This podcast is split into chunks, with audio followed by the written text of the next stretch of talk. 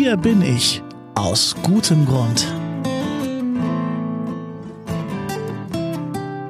Herzlich willkommen zum Adventskalender im Podcast mit Herz und Haltung.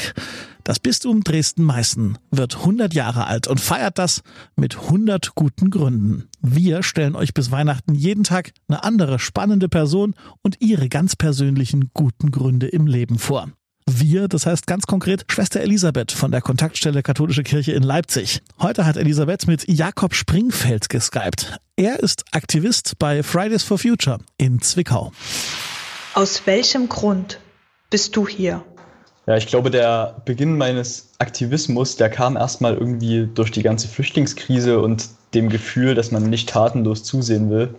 Und am Anfang hat sich das auch eigentlich alles ziemlich normal angefühlt. Man war nichts Besonderes. Und ich denke auch bis jetzt, dass wir irgendwie, die aktiv sind und uns für Flüchtlingshilfe oder den Umweltschutz einsetzen, dass wir erstmal nichts Besonderes sind, sondern wir nehmen einfach wahr, dass es die Gefahr gibt, dass unsere Generation und die nachfolgenden Generationen hier nicht mehr so ein schönes Leben führen können.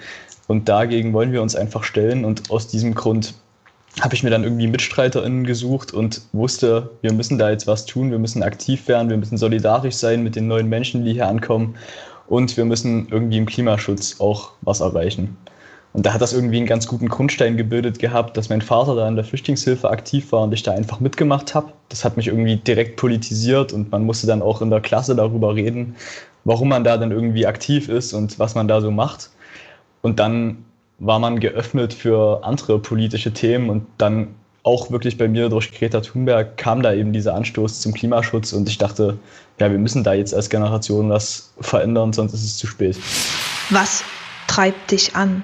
Ja, ich glaube, als irgendwie dann in Zwickau plötzlich 300 Leute auf dem Zwickauer Bahnhof standen und man gesehen hat, dass auch andere Leute diese Werte teilen, diese Werte von wir wollen irgendwie unseren Planeten bewahren und wir wollen solidarisch hier in Zwickau und in ganz Deutschland und auf der ganzen Welt leben, der hat mir gezeigt, dass es sich lohnt zu kämpfen und dass man, wenn man dann irgendwie aufruft und sagt, hier, jetzt geht's los, wir machen eine Demonstration, dann kommen die Leute, egal wie klein die Stadt ist und egal wie pessimistisch man am Anfang ist, ob das irgendwie gut gehen kann. Es gibt überall, selbst in den kleinsten Orten, das sehen wir zum Beispiel auch in Plauen oder Grimma, Leute, die sich für diese Werte einsetzen und sich engagieren.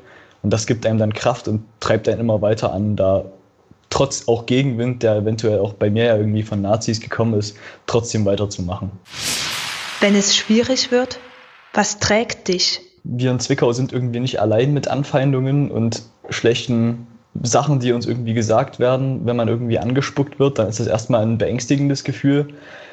Aber man ist nie allein, man hat seine Familie hinter sich, man hat Freunde hinter sich und man hat immer so einen Rahmen, der irgendwie ja, über einem steht und genau das Gleiche erlebt. Und wenn man dann irgendwie spürt, dass die Leute trotzdem weiter hinter einem stehen, dass es zu guten Gesprächen kommt und man da irgendwie solidarisch aufeinander aufpasst und sich auch schnell anrufen kann, wenn mal irgendwas ist, dann zeigt das einfach, dass man nirgendwo allein ist und man einfach weitermachen muss. Und irgendwie hat es mir dann auch gezeigt, dass der ganze Gegenwind, der am Anfang kam, eigentlich dann zu einer positiven Sache geworden ist, weil viel mehr Leute haben verstanden, dass es vielleicht in Sachsen irgendwie Probleme mit Rechtsextremen gibt und sind dann eigentlich zur Sache noch dazugekommen und haben unsere Ortsgruppe bei Fridays for Future unterstützt, haben mitgemacht und dann hat das eigentlich genau das erreicht, was die Störenfriede am Anfang nicht erreichen wollten, nämlich dass wir irgendwie auf positiven Werten zusammengehalten haben und noch mehr Leute geworden sind.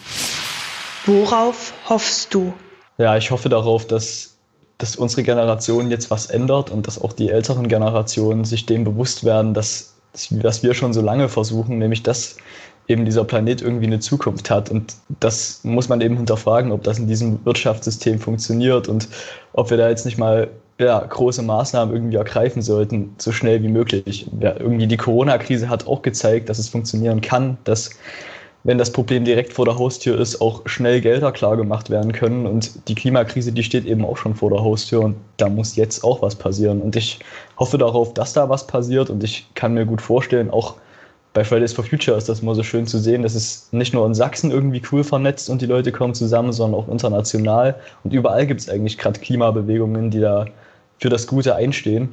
Und wenn sich das noch mehr vernetzt und auch über Grenzen hinweg zusammenarbeitet, dann kann ich mir schon vorstellen, dass wir vielleicht irgendwann eine klimagerechtere, lebenswerte Welt haben. Das waren die Antworten von Fridays for Future Aktivist Jakob Springfeld aus Zwickau auf die vier Fragen von Schwester Elisabeth hier im Adventskalender eures Akademie-Podcasts. Hier bin ich aus gutem Grund. Der Adventskalender ist ein Projekt der Kontaktstelle Katholische Kirche in Leipzig zusammen mit der Katholischen Akademie im Bistum Dresden-Meißen. Mein Name ist Daniel und so Gott will, hören wir uns morgen wieder hier im Kanal von Mit Herz und Haltung. Bis dahin.